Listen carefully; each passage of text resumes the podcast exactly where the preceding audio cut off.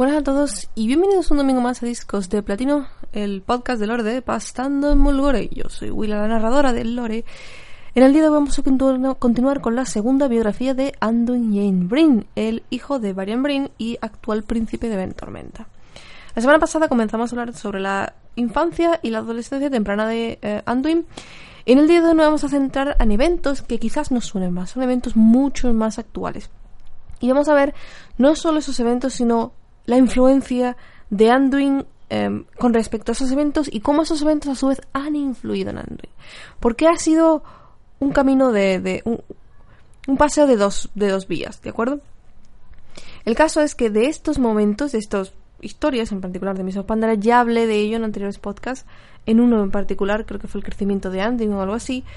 No recuerdo el número, pero más o menos ese era el título del podcast. No voy a hablar de los eventos en particular que existieron, sino quiero hablar de cómo Anduin fue cambiando con respecto a los eventos y cómo a su vez él influyó en los eventos y los eventos influyeron en él.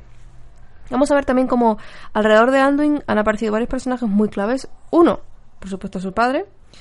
Dos, su tía, entre comillas tía, ya hablamos de ellos, no tienen lazos, em, no tienen lazos sanguíneos, pero se entienden como sobrino y tía. Esta es Jaina. Y en último lugar, uno a quien él considera como amigo, aunque no confía en él, que es nada más y nada menos que Rathion, el príncipe negro. Vamos a empezar estos eventos hablando de Las mareas de guerra, esa novela que sucedió justo como conexión entre Cataclysm y Misos Pandaria en el que vemos los eventos o qué sucede con la caída de Teramore. En esos sucesos, para hacer un resumen rápido, sabemos que Garrus preparó una trampa, una trampa en la que él comenzó como una invasión de Teramora normal, y justo cuando Teramora se preparó para la defensa, con muchas tropas ahí apretadas, muchos magos del Kirintor ayudando a, solo defender, todo con la idea de resistir el avance de Garros, Garros retira sus tropas y lanza una bomba de mana. Esto hace que, por supuesto, Teramore sea desolada, absolutamente destruida en el proceso, y la única superviviente es Jaina, gracias a que Ronin abrió un portal justo en el momento último y la empujó a través de ese portal. Ronin tenía unos motivos particulares para salvar a Jaina, que es que, según la información que Crassus o que Corial Trash le había dado hace mucho tiempo, Jaina iba a ser muy importante para el Kirintor. Con lo cual Ronin la salvó por ese motivo, porque Jaina tenía que estar viva para seguir haciendo su papel para el Kirintor y por esta misma razón por la que después el concilio de, del Quirintor decide darle a ella el liderazgo del Quirintor en sí. Esto, digamos, es un resumen muy rápido de Teramor, de esa novela, mejor dicho. Eh, pasan más cosas, que es lo que vamos a ver ahora. Si recordáis, la semana pasada cuando hablamos sobre Anduin y sobre todo la relación entre Anduin y Varian, vemos cómo vimos cómo Anduin y Varian no se llevaban bien. Varian era un tipo mucho más agresivo, mucho más eh, duro de lo que pretendía muchas veces y se le perdía mucho en esa ira que tenía contenida. Varian era un tipo que sabía ser líder, pero sabía ser mucho más un guerrero. Era un luchador. Y eso se notaba incluso en su forma de actuar, con su temperamento, sus ataques de ira, de furia. Cosa que Anden no le gustaba, porque Anden es más diplomático. Sabe que por la diplomacia se pueden obtener quizás las mismas cosas al menos que por la ira, incluso con mejores beneficios en muchos casos. Entonces eso, eso le, dio muchos problemas, o, hubo muchos problemas en ese sentido con la relación de padre e hijo, porque se peleaban mucho y tenía mucha, mucha fricción. Para Varian, Anduin era lo más importante, literal, es lo más importante de su vida. Y aunque Anduin siente mucho amor hacia su padre, no siente de la misma manera. Es decir, para Anduin, su padre lo quiere mucho, pero no es... Eh, no tiene esa necesidad de hacerlo todo por y para su padre. Anduin quiere desarrollarse solo. Y vimos también cómo se empezaron a diferenciar entre sí. Anduin pidió a su padre, no pidió, no, él no pidió nada. Él decidió por sí mismo que iba a tomar el camino de la luz y que iba a estudiar con Belen. Y aunque a Beren no le dijo muchas gracias, al final acabó aceptando que su hijo tenía que desarrollar su propio camino. Y más o menos ahí quedó. Vemos también cómo el, ese novela de Corazón de Lobo fue cuando Varian, en mi opinión al menos, comenzó también a cambiar. Varian empezó a aceptar que no todo tiene que llevar a la agresión, a la ira, sino que hay otras maneras de actuar y que además él tiene que aprender a actuar de otra manera porque su eh, pueblo, y por su pueblo me más allá de Ventormenta, sino toda la alianza, necesita de un buen líder. No de un líder que les pueda causar problemas porque no sepa controlarse, sino de un buen líder que vaya más allá. Igualmente tendrá que seguir tomando decisiones difíciles, eso nunca lo hemos cuestionado, pero em, tiene que ir más allá de las puras emociones. Y creo que eso es una buena preparación para lo que vino en Miss of Pandaria. Porque si en Miss of Pandaria hubiéramos tenido al líder que conocíamos de antes de Caraklesen o de la, o de la Lich King, por ejemplo, ese Varian de esos momentos, creo que Varian no hubiera sobrevivido al Shah en Pandaria. A cualquier tipo de Shah, especialmente al Shah de la Ira. Entonces, aquí se comienza a ver, o por lo menos creo que en Corazón de Lobo, gracias a ese rifirrafe entre Anduin y también gracias a, lo que tuvo que aprender Varian con respecto a aceptar a los Wargen en la alianza, ahí empezó a cambiar. Para mí, Anduin fue la clave para el cambio de Varian. Sin Anduin, Varian no hubiera empezado siquiera a comenzar a cambiar. Y sin embargo, ahora vamos a ver en esta novela, en Marea de Guerra, cómo aún más esa sinergia entre padre e hijo va cambiando. Donde antes chocaban, donde antes como que no había buena sinergia y, eran como, imaginaos a dos ruedas de mecanismo de ingeniería que no acaban de encajar y no se mueven bien. A partir de esta novela de Mareas de Guerra es cuando creo que empiezan a encajar y cuando empiezan a moverse en conjunto, cuando empiezan a trabajar un poco más con la confluencia de ideas. Y cuando empiezan a construir, construir entre ellos un puente que va más allá de la simple lazo familiar de padre e hijo, sino que de más entendimiento entre ellos. Eso no quiere decir, por supuesto, que Varian no se siga desesperando con su hijo, con las cosas que hace, o que Anduin no quiere ser un pajarito libre.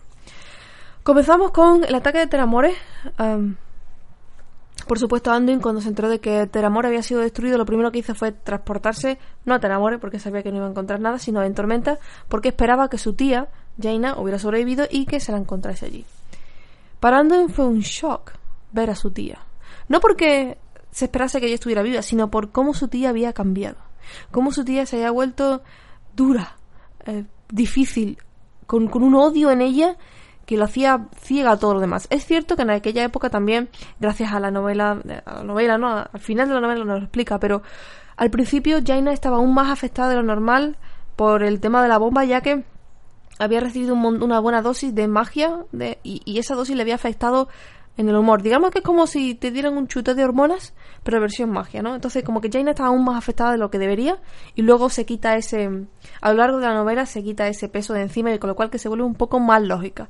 Pero igual, el cambio tan radical de lo que Anduin conocía como su tía, lo que él aprendió de ella, de la diplomacia, de ser paciente, de intentar entender siempre a todas las personas y ver la otra parte de la moneda, porque. Eh, hasta ahora Anduin había estado en una zona muy polarizada y era puro alianza, odio, odio contra la Horda.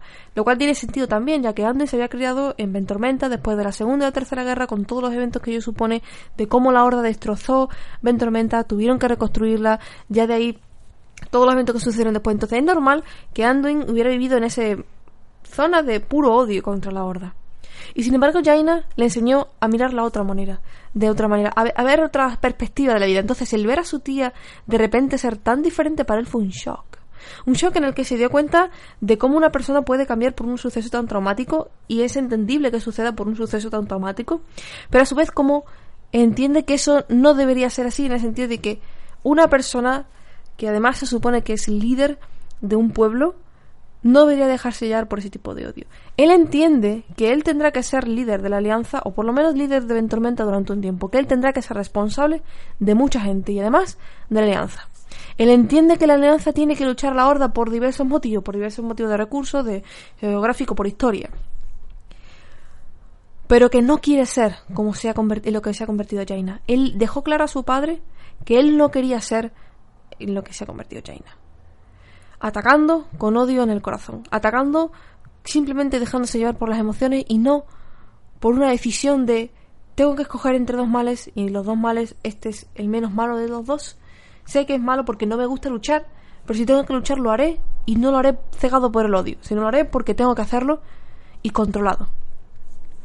Creo que aquí es cuando empieza em, el momento en el que tanto Varian como Anden empiezan a hacer clic, porque Varian está de acuerdo con la idea de su hijo.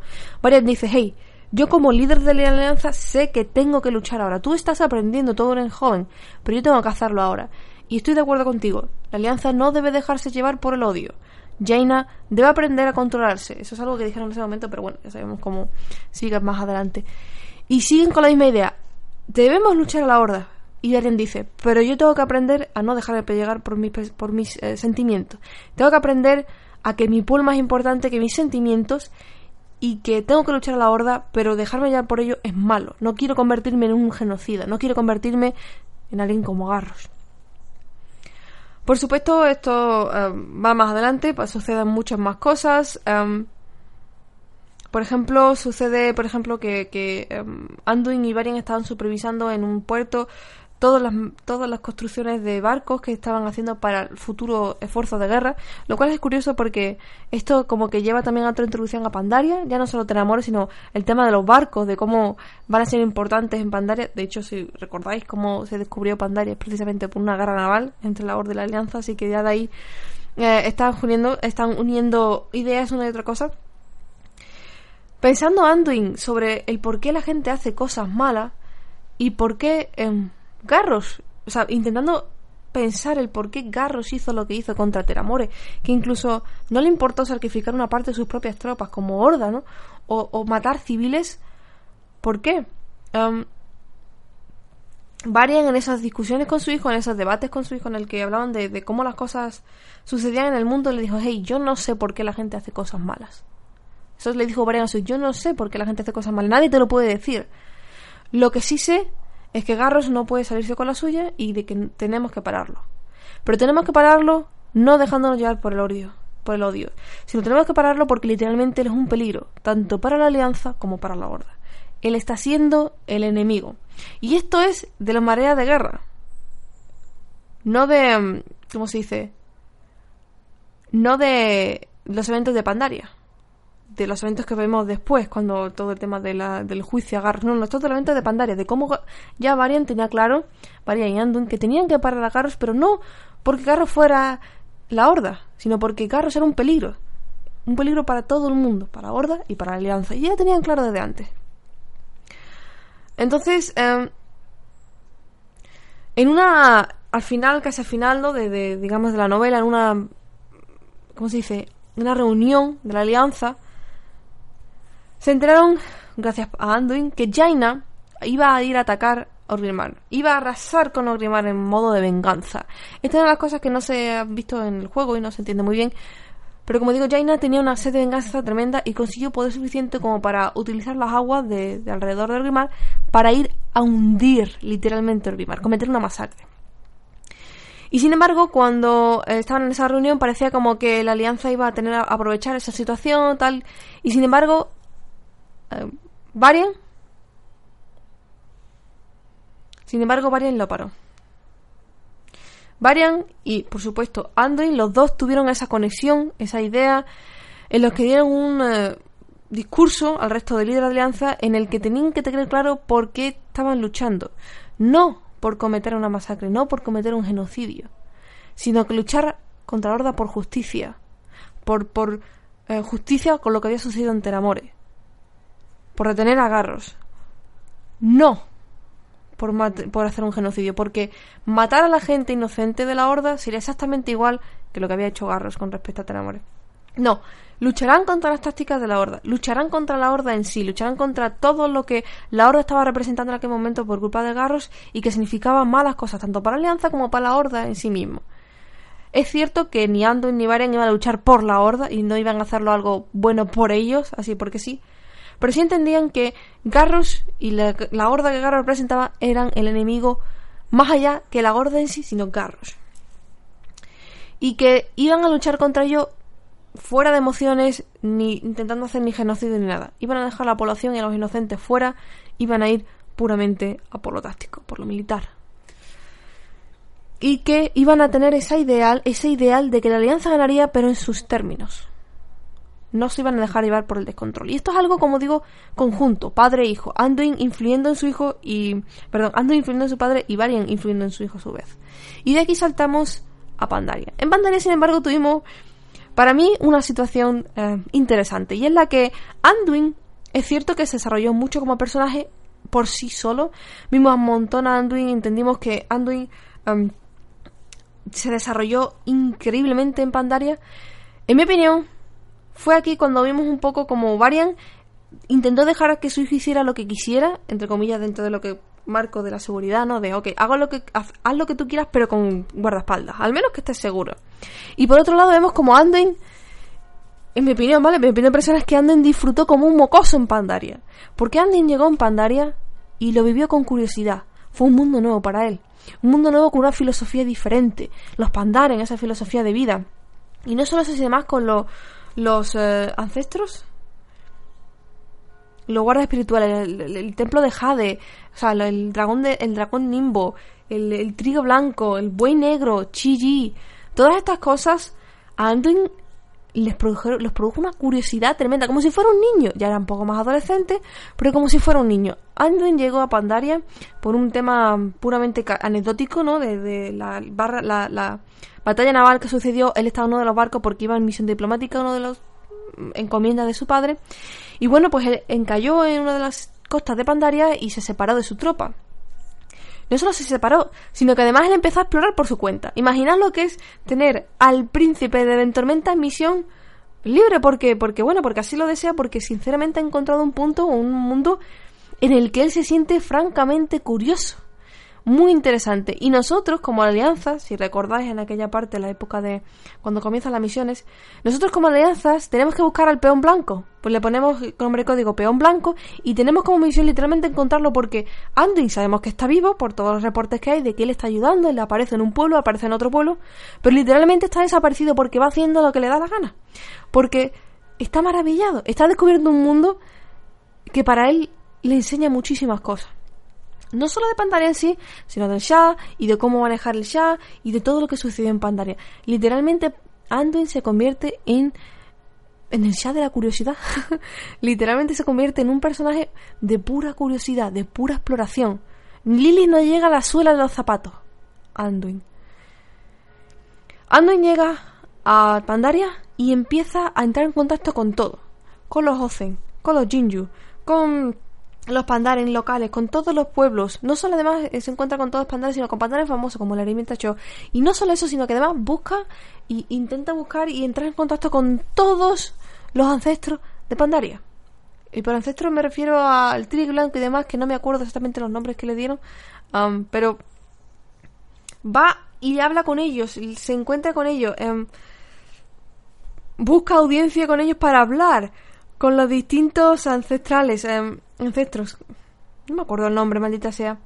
Incluso tiene aventura y donde se encuentra él, con, por ejemplo, con el Shah de la Desesperación en los eventos del templo de la, de la Grulla Roja, en el que, bueno, el Shah de Desesperación aparece en el templo y ellos tienen que luchar para que el templo no sea invadido por el Shah y se tiene que recuperar y todas estas cosas. Incluso Anduin está como representante de la alianza en el templo del Tigre Blanco en, en la cima de Kulai cuando hay una reunión entre la Horda, la Alianza, en el Shadowpan, en el que bueno, pues la Alianza y la Horda hablan para defender su digamos, defender su estancia o, demostrar que son válidos para acceder al Valle de la Flor Eterna y como allí nos ponen a prueba, tanto la Alianza como la Orden, recordad que nos ponen a prueba con una serie de imágenes que tenemos que tratar en esa audiencia con el, con el Tigre Blanco, y como el Tigre Blanco y por ende los demás Augustos Celestiales, ese era el nombre, los demás Augustos, em, deciden que, em, que somos válidos, tanto la Alianza como la Orden, como para visitar el Valle de la Flor Eterna, pese a que Taranzu no estaba muy contento con eso, ¿no? Pero él estaba ahí, anden como representante de la Alianza. Eh, imaginaos la importancia que tiene Anduin solo en los momentos iniciales de la alianza, eh, perdón, de, Pandaria, en el que literalmente lo vive todo con una curiosidad tremenda, va explorando, va, visitando todo uno a otro. Y sin embargo, con el resto de, de parches vemos incluso aún más desarrollo de Anduin. El parche 5.0 que es el parche en el que aparece pantalla, vemos a un Anduin curioso, un Anduin que se mueve, muy importante.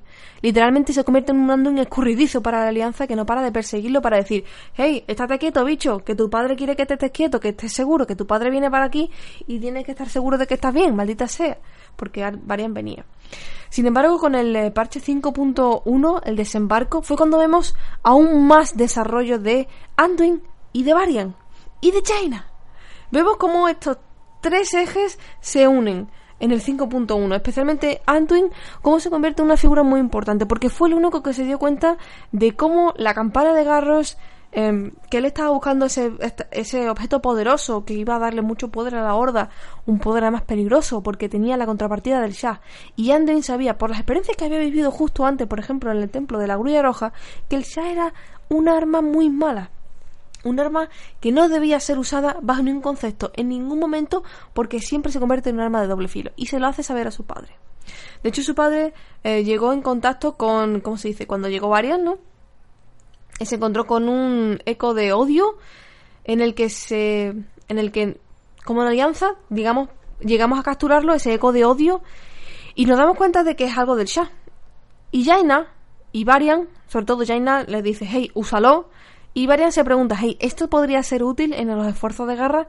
Y sin embargo fue Antuin el que dijo, no, padre, eso no es que sea útil, es que eso es peligroso. Eso es un arma de doble filo. Sí, te dará poder, pero a cambio de la vida y del coste de otras personas que yo, Anduin, no estaré dispuesto a pagar. Y Beren dice, hey hijo, tienes razón. Tú has estado aquí explorando Pandaria, has entrado en contacto con este evento tan, tan oscuro, este Shah. Me estás diciendo que es peligroso y yo he aprendido, por todo lo que hemos vivido anteriormente, he aprendido a confiar en tu criterio. Los dos estuvimos de acuerdo en los eventos de Teramore en que no debemos dejarnos llevar por las emociones. Y si me estás diciendo que este ya es peligroso, que este ya puede llevar a tener un arma de doble filo y que puede darnos eh, poder, sí, pero a costa de nuestra propia vida, no merece la pena. Y Varian en ese momento destruye ese objeto, ese, ese condensación de, de odio, y prohíbe a la alianza utilizar bajo ningún concepto ningún poder del Shah. El uso de Shah en cualquier forma está prohibida. Mientras que por otro lado vemos en el mismo parche como el desarrollo de la horda es completamente opuesto, mientras que la alianza, digamos, prohíbe absolutamente el uso del Shah por ser un arma de doble filo, Garrosh no, Garrosh dice no, esto es un arma que me va a dar poder, un poder muy bueno con el coste de, bueno, perder unas pocas vidas de mi facción, me da un poco igual, o sea, mientras me dé poder al resto me da igual. Es el desarrollo de Garrosh. Y entonces eh, llegamos a un punto en el que Anduin fue el único que se dio cuenta, o, por lo menos el que tuvo la idea de buscar más allá. Cuando Garrosh hizo con la campana de mm, la campana divina de, Tarnassus, cuando la robaron de las manos de la alianza, de, concreto del Kirintor que le había escondido en Tarnassus, que ya sabéis que después lleva a los eventos de la purga de Alarán y todo el tema de Jaina ya se vuelve más loca o más... Eh, no, no más loca, pero sí más polarizada contra la, horda porque siente como que la ha traicionado la horda dentro del Crintor, en. Pero que por culpa de, además de por culpa de Jaina se arruinan las negociaciones. Y esto es muy importante porque vemos aquí otro cambio de Varian. Varian estaba negociando con los Indorei. Varian negociando con una parte de la horda. Eso es algo que en los eventos de Lich King nunca hubiera sido posible. ¿Varian usando diplomacia? ¿Cuándo? Gracias a Anduin, gracias a la influencia de Anduin, un poco quizás de Jaina al principio, pero de luego Varian ha empezado a aprender que no solo la lucha o la pelea es la respuesta, sino también puede utilizar la, de, la diplomacia. Le salió un poco mal aquí, ya que por culpa de Jaina, curiosamente, se arruinó toda la diplomacia, y esto es curiosamente porque si pensáis en todo el tema es irónico. Jaina había creado un montón de reuniones diplomáticas y siempre al final o bien Garros o bien Varian las arruinaban por completo. Porque no sabían controlar sus emociones. Y ahora es al revés. Jaina es la que arruina las, eh, las relaciones diplomáticas de Varian. Un poco así como, ¿y ahora qué? Eh?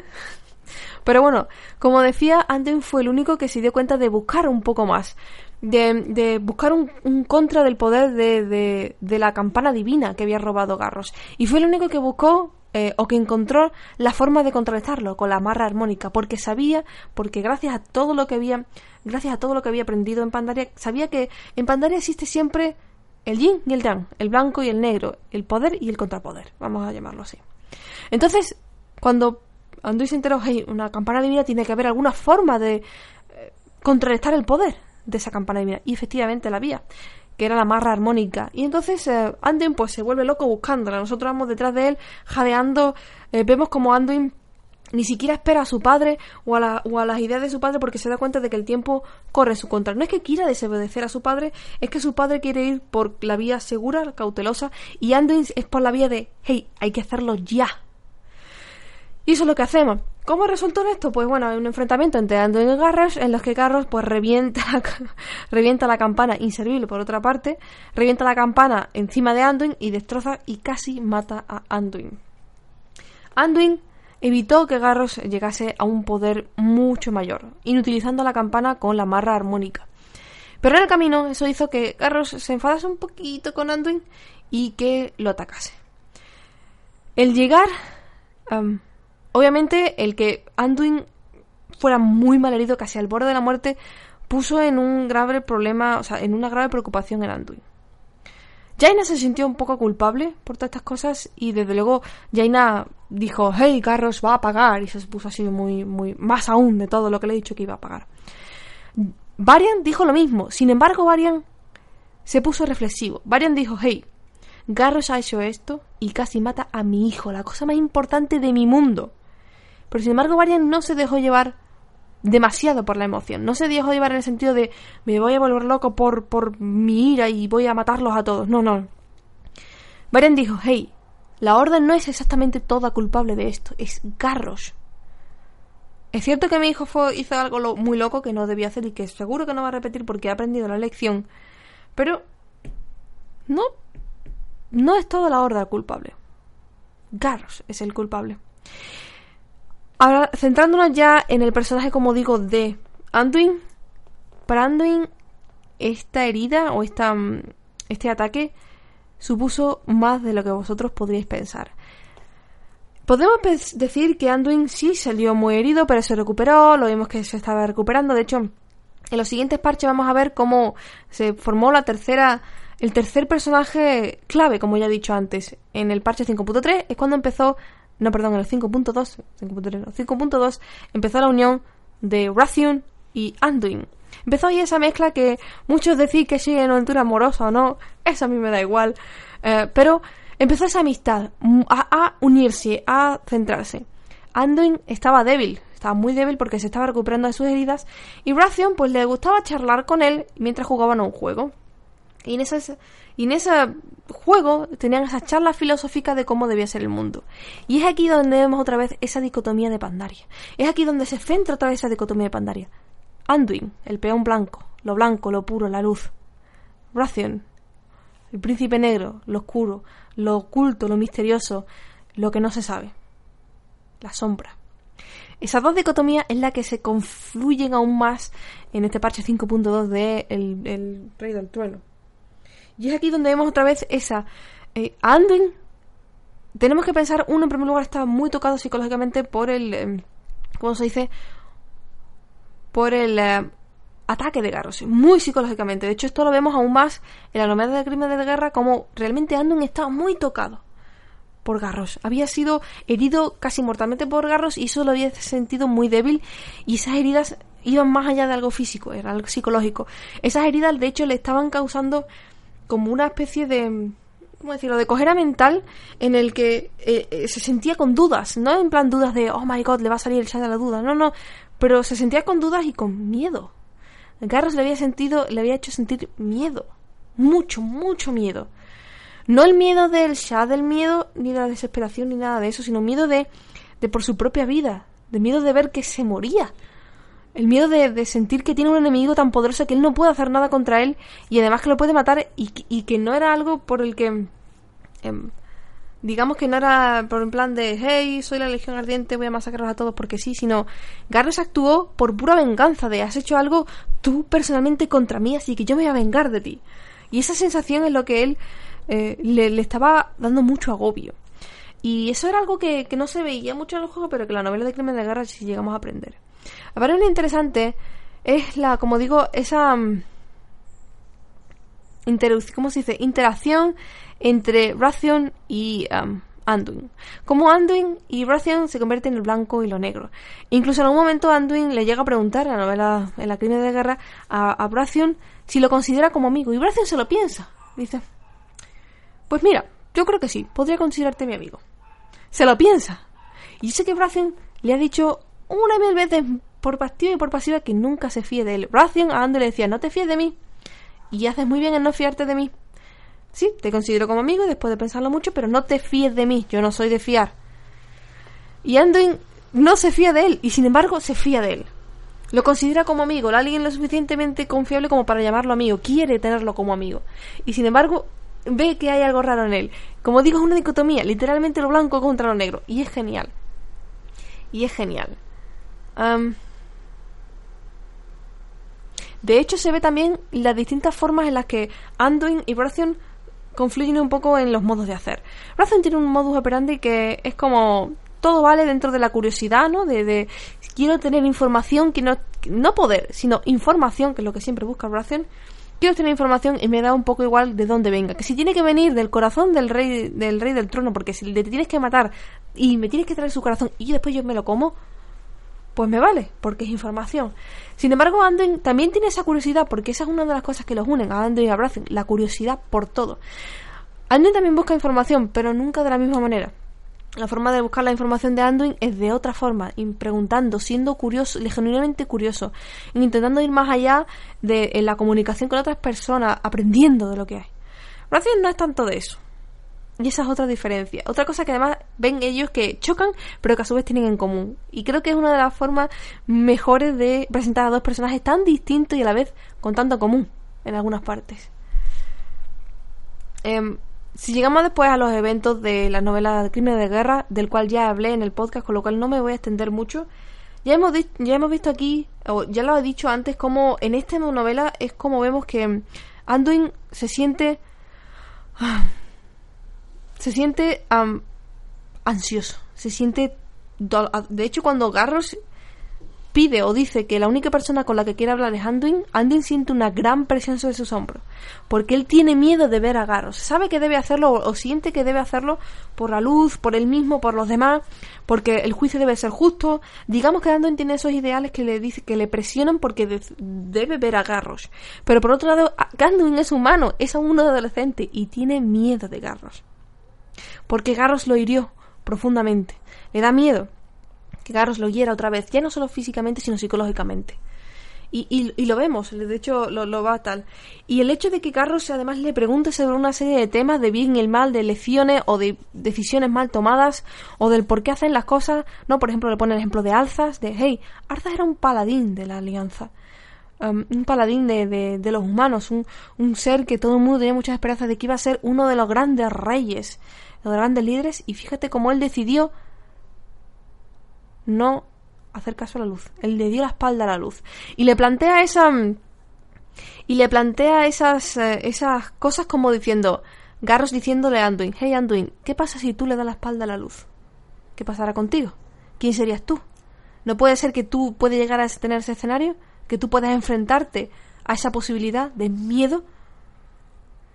Y eso es algo que lo que Anduin nunca se había planteado. Y sin embargo, eso le produce mucho, le produce mucho... Ah, ¿Cómo se dice? Mucha ansiedad. Ese, ese dolor. Más adelante vemos como Anduin va aprendiendo también no solo en el proceso del juicio, sino el, el, ver y escuchar las preguntas de los demás. Por ejemplo, ver cómo Bane se tuvo que sobreponer a sus propios sentimientos de no querer defender a Garros y sin embargo defender a Garros y hacerlo lo mejor que podía. y verlo en acción. Verlo también como las personas que parecen como más justas como Tirande, de repente se ven como seres que, que toman decisiones de odio también a veces, igual que Jaina. Em, también ver uh, cómo Garros, pese a todo lo que le había hecho dudar, como diciendo Garros, bien o mal, tomó una decisión, ¿qué, decisión tomó él? Ver cómo Garros no se arrepentía de nada, sino que se sentía orgulloso de todo lo que había hecho y que le daba igual que lo fueran a matar. Todas estas cosas em, lo dejaron con mucho aprendizaje, porque le vieron, le dieron a, acceder más sobre los demás, de, hey, los demás también tienen un blanco y negro. No solo soy yo un, que digamos, un ser de la luz, un seguidor de la luz, sino que yo también puedo elegir la oscuridad, igual que Arthas hizo. Hay que tener cuidado en eso. Y además, también con los eventos de las, el escape de... ¿Cómo se dice? El escape de, Garrosh Resulta que cuando escapó Garros, ya os conté un poco cómo van las cosas. Para empezar, Ration, entre comillas, traiciona a Anduin. Entre comillas, en el sentido de que sabe, Ration sabía que el, los guardaespaldas de um, y el príncipe estaban trabajando o estaban de acuerdo con la, la trampa de Kairos y de cómo Kairos liberó a Garros. Um, Anduin lo miró con cara de ¿por qué haces esto? Y sin embargo no se sintió traicionado por Bración, pero no se enfadó con el sentido de ¿por qué me has traicionado? Sino que el príncipe le explicó, el, el le explicó, hey, lo que, lo que estoy haciendo es necesario para Cerot. Y espero que algún día lo entiendas que lo que estoy haciendo ahora no lo hago por traicionarte a ti porque te considero mi amigo, no quiero que mueras, no quiero que sufras. Pero sin embargo tengo que hacer esto porque creo que algún día tú y yo lucharemos juntos contra un enemigo común. ¿Será eso Legion? es necesario que haga esto. Y no lo hago porque te odio. Yo quiero que vivas. Y quiero que hagas las cosas bien y que vivas una buena vida. Y quiero que Acero sobreviva. Y entonces esto lo hago para un futuro de los dos. Y lo interesante también cuando sucede la, liberación de Garros es que Anduin ve una manifestación de sus miedos. Cuando Kairos trae esa, esa forma, digamos, esos yoes alternativos, para más información ver la batalla final de, de Crímenes de Guerra de la, de la cual hablé. Cuando Kairos trae esos yoes alternativos, uno de ellos que aparece es un Anduin. Un Anduin en el que no es exactamente igual que, él, sino que es un Anduin con miedo, un Anduin temeroso, un Anduin que no sabe qué hacer, que no ha vivido las aventuras, digamos que no ha tenido que tomar, que, no ha tomado las decisiones que ha tenido, y, es un Anduin temeroso, midica, que no sabe qué hacer, nunca ha tenido padre, murió porque su padre murió, él no sabía nada. Y sin embargo, en, durante la pelea, em, se da cuenta, uh, ¿cómo se dice? Que él puede sobreponerse a eso, porque el Anduin temeroso, su doble, su copia, digamos que se sobrepone a su propio miedo y, acaba muriendo en la batalla porque recibe una puñalada que iba a recibir Varian.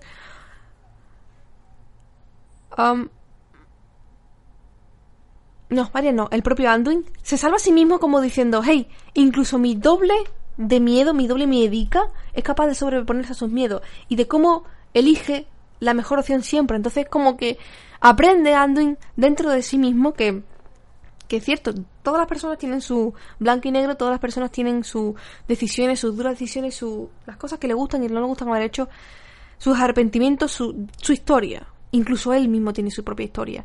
Y todo el mundo puede tomar una decisión equivocada, una decisión que lo lleva al, vamos a decirlo así, aunque suene un poco a Star Wars, al lado oscuro. Él puede volverse contra la luz, como Arthas hizo, como Garros le recordó. Y que él no debe sentir miedo a esas cosas porque es una decisión que él tiene que elegir. Es una decisión que él toma. Él tiene el poder de esa decisión. Arza lo decidió. Arza decidió transformarse, dar la espalda a la luz y se transformó en lo que fue. Porque creyó que era lo mejor. Otra cosa que, que lo que resultase mejor o peor es una bien o mal, ¿no? Pero él creyó que era lo mejor y tomó la espalda a la luz. Anduin tiene la idea de qué es lo mejor y eso es el poder que él tiene. sin embargo, después de todos los eventos. Para más información del juicio en particular, os recomiendo que vayáis al podcast de Crímenes de Guerra, porque no voy a hablar de todo eso. Sin embargo, después de estos eventos, de cómo quedó todo, de que el juicio en sí era un aprendizaje para todo el mundo, no exactamente para juzgar a Garros, Anden se da cuenta de que ha aprendido muchas cosas. Y esto es literalmente lo último que sabemos. Esto es, de verdad, no hay más información al respecto. Se espera, yo esperaba encontrarme un poco más en Draenor con respecto a um, Anduin, no se sabe nada. No hay nada más. Lo que sí sabemos es para que, para, perdón, para la próxima expansión, Legion, Anduin va a ser importante. No solo porque nos han ofrecido un nuevo modelo de Anduin con un pelo largo, que por cierto me recuerda mucho a su padre, quizás precisamente eso es lo que está haciendo, que tenga esa coletilla y ese pelo largo como su padre, sino que, digamos, eh, va a ser clave para Legion. Y, y no sé por qué, porque lo que de hecho hablan sobre su personaje es que la diplomacia, dicen sobre Anduin, ¿no? Anduin tendrá que aprender que la diplomacia tiene sus límites y que algunos enemigos no pueden, eh, no pueden ser tratados con diplomacia. Así que como la, la Legión Ardiente va a venir, Anduin tendrá que saber lo que cuesta verdaderamente la paz y si está dispuesto a pagar por ello. Lo cual me hace pensar que algo realmente malo puede ocurrirle o a Anduin o a los seres queridos de Anduin. Varian, Jaina, Brathion, porque Brathion entra dentro de los seres queridos, Belen quizás, y se le va a poner quizás en, ese, en esa tesitura de elegir entre dos cosas malas, la menos mala. Que una de las cosas que, que me habíais hablado de, en el podcast anterior, en donde hablamos de la infancia de Ando y de la, adolescencia temprana, algunos me decís que odiabas a este personaje porque es muy plano. Es literalmente como el santo, ¿no? Y es cierto. Sin embargo, yo le puedo sacar defectos a Anduin. Anduin es muy inocente. Es cierto que conforme han ido eh, ocurriendo algunos eventos de sobre los crímenes de guerra y tal, se ha visto como ha tenido que ser menos inocente. Pero Anduin se ve como aún no es capaz de matar. O por lo menos no es capaz de matar eh, teniendo que hacerlo.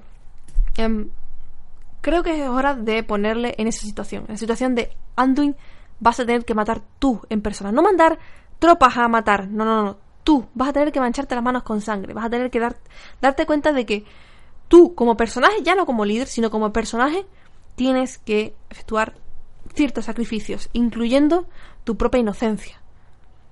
Es muy sabio, Anduin es un personaje muy sabio, muy inteligente y con una, digamos, con una idea clara de lo que tiene que, de lo que debería ser las cosas.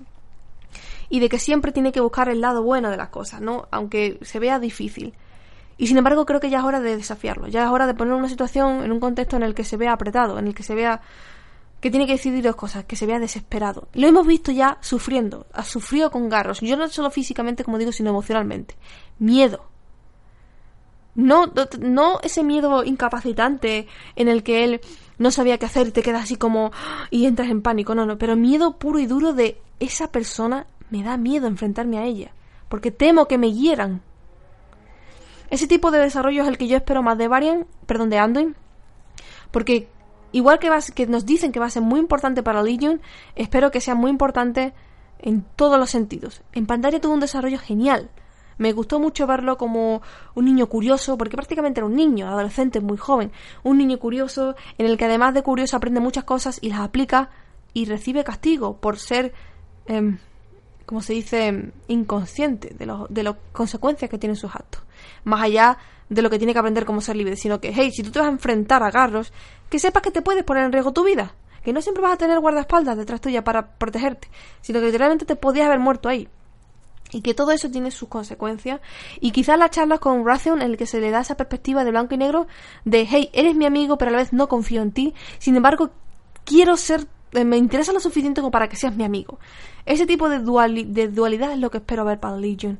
Ese tipo de Anduin ya no tan en la, polaridad de lo blanco, sino situándose un poco más en lo negro. No en la sombra, no quiero que anden se convierta en un ser de oscuridad, pero sí que tenga un desarrollo más complejo, no tan plano. Quizás es lo que me queríais decir en el anterior podcast, por lo que muchos decís que no os gustaba Anduin. A mí en particular me gustan, pero me gusta más que lo desarrollen. Me gusta verlo crecer. Maldita sea, hemos crecido con él, 10 años juntos. en fin, espero que haya gustado este podcast, esta segunda parte de la biografía de Anduin y que tenéis un poco más este personaje que creo que es muy importante y que nos dicen que va a ser importante para Legion. Después de todo, como digo, nos han dado un nuevo modelo para él. Si tenéis alguna duda, comentarios, sugerencias son más que bienvenidos y en el próximo domingo hablaremos de otra cosa, otro de los largos y más pedidos podcasts que me habéis pedido durante mucho tiempo. Creo que va siendo hora de irlos incluyendo. Un saludo y nos vemos la próxima semana con más historia de World of Warcraft.